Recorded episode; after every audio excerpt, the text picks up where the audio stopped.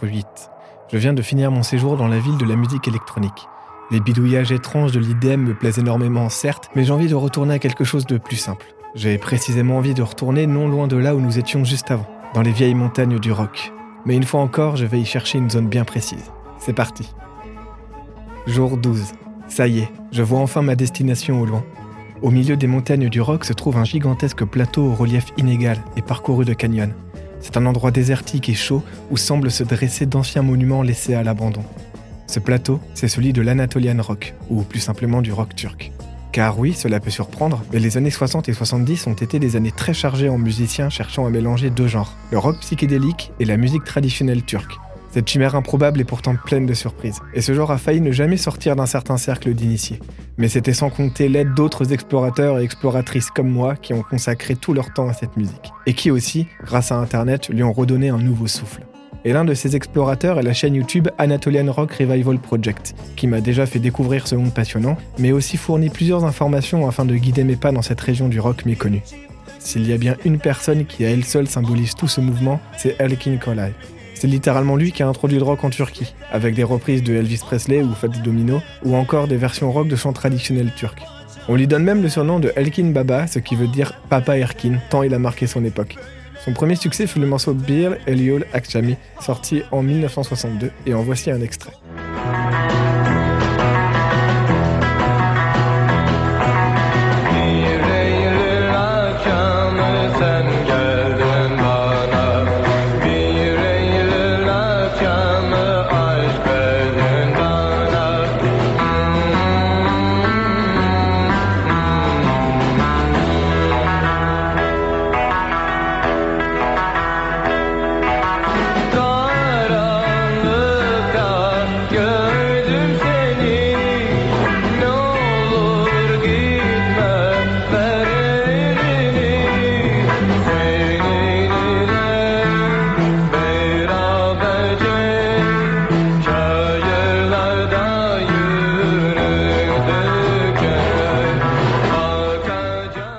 Sent clairement un côté folk dans cette musique. Le côté rock, lui, est plus présent dans l'énergie globale de la chanson. En 1994, il sort son premier album, Electronic Turkular, qui est encore reconnu aujourd'hui comme l'un des albums les plus influents dans le paysage du rock turc.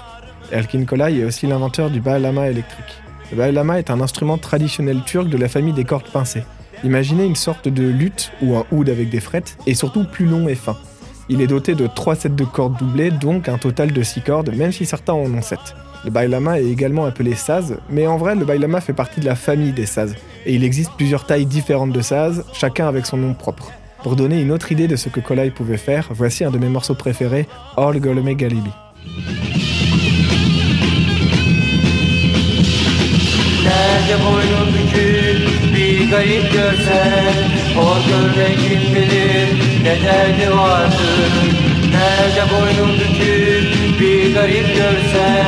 Hor görme kim bilir ne derdi vardır.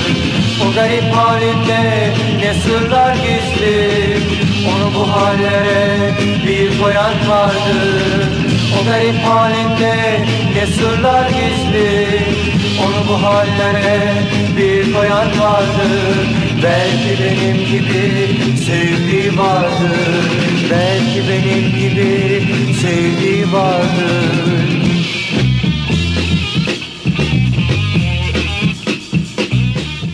Mais ce n'est pas le seul à avoir été très influent dans la naissance du rock en Turquie. On peut également parler de Balish Manço, qui, d'après les dires d'un ami vivant en Turquie, serait le plus apprécié de la population. Balish Manço a également commencé en reprenant des morceaux de Elvis Presley et a commencé à composer ses propres morceaux quelques années plus tard. Balish Manço a passé une partie de sa vie en Belgique et a notamment collaboré avec Henri Salvador. Il chantera du coup en français sur quelques chansons, comme sur Ce sera le temps. Mais son premier vrai succès dans le style de l'Anatolian rock, c'est le titre Aylama Deimez Hayat, dont voici un extrait.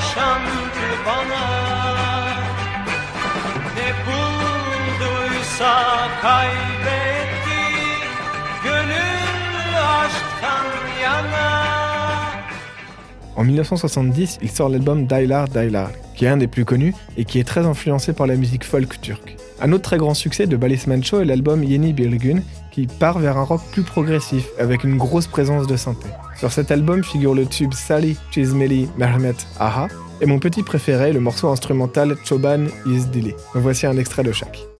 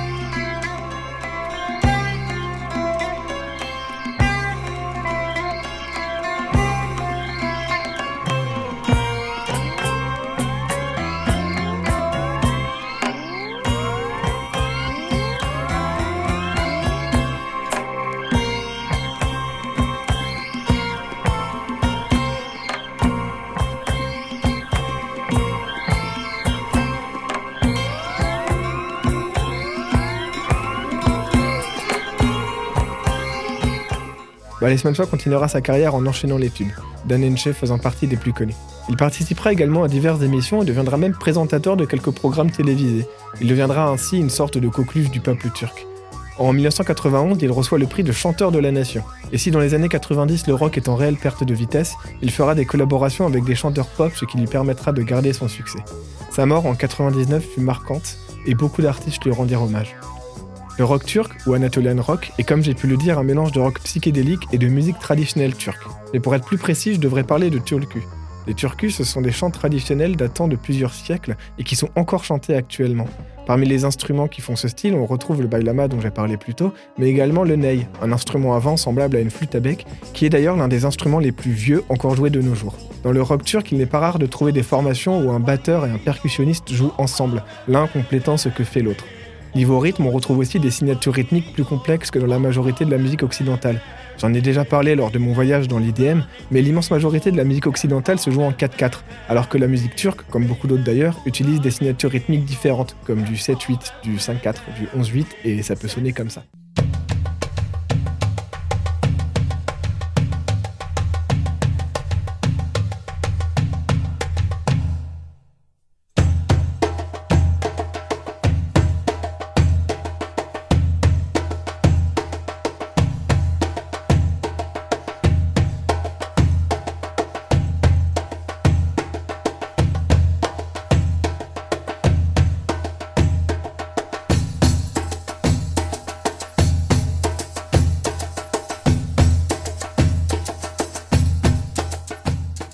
Une autre chose qui change pas mal, ce sont les notes et les gammes. Ça va devenir un peu technique, donc accrochez-vous. Depuis la fin de la période baroque, les musiciens occidentaux ont adopté une chose. Cette chose, c'est la gamme tempérée, aussi appelée gamme musicale en 12 demi-tons tempérés égaux. Je m'explique. D'une note à son octave, donc par exemple de Do à Do, il y a 12 demi-tons. Do, Do dièse, Ré, Ré dièse, Mi, Fa, Fa dièse, bref. Ces 12 demi-tons sont tous séparés par des intervalles égaux, d'où son nom gamme musicale en 12 demi-tons tempérés égaux. Sauf que ce n'était pas le cas avant. Dans la musique baroque, un do dièse pouvait être un peu plus haut que maintenant ou plus bas. Ça dépendait du tempérament choisi. Donc oui, du Vivaldi joué à l'époque sonnait différemment que du Vivaldi joué maintenant. Et je ne vous raconte pas tout ça pour rien, évidemment. En effet, nous partons du principe qu'il y a 12 demi-tons entre une note et son octave. Mais c'est parce qu'en Occident, on en a décidé ainsi. Mais dans d'autres cultures, on exploite ces possibilités-là. Dans la musique turque, comme dans celle du monde arabe par exemple, on ne part pas d'une base de 12 demi-tons, mais de 24 quarts de ton. Bienvenue dans le monde merveilleux de la musique microtonale.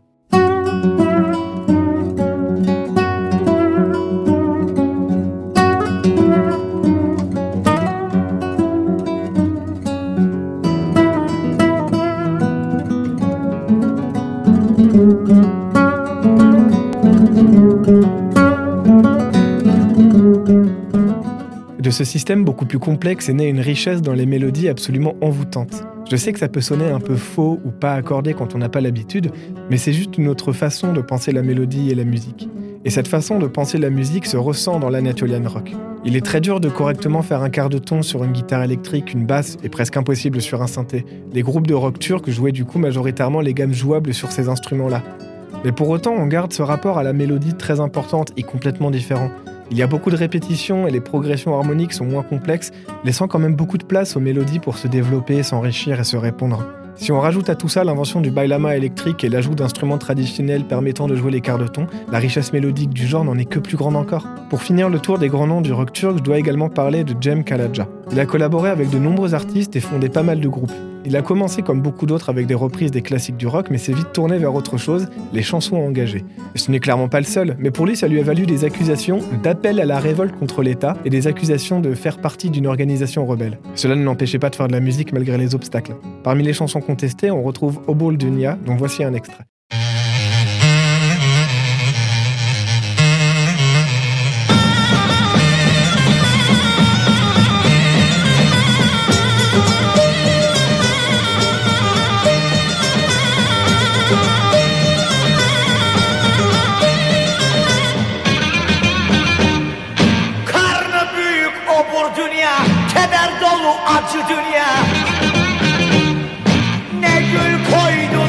Gonca Yediğine doymadın mı?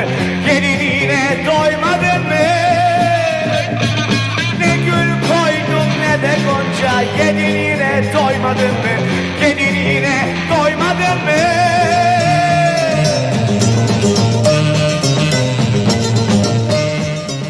Cem Kalaja quitta la Turquie pour l'Allemagne de l'Ouest en 1979. Et en 80, un mandat d'arrêt est placé contre lui.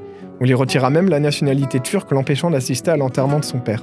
Ce n'est qu'en 87 que le premier ministre de l'époque lui accorda l'amnistie. Pour reparler de sa musique, je vous propose d'écouter un extrait du morceau Denise Ustu Kölpülü.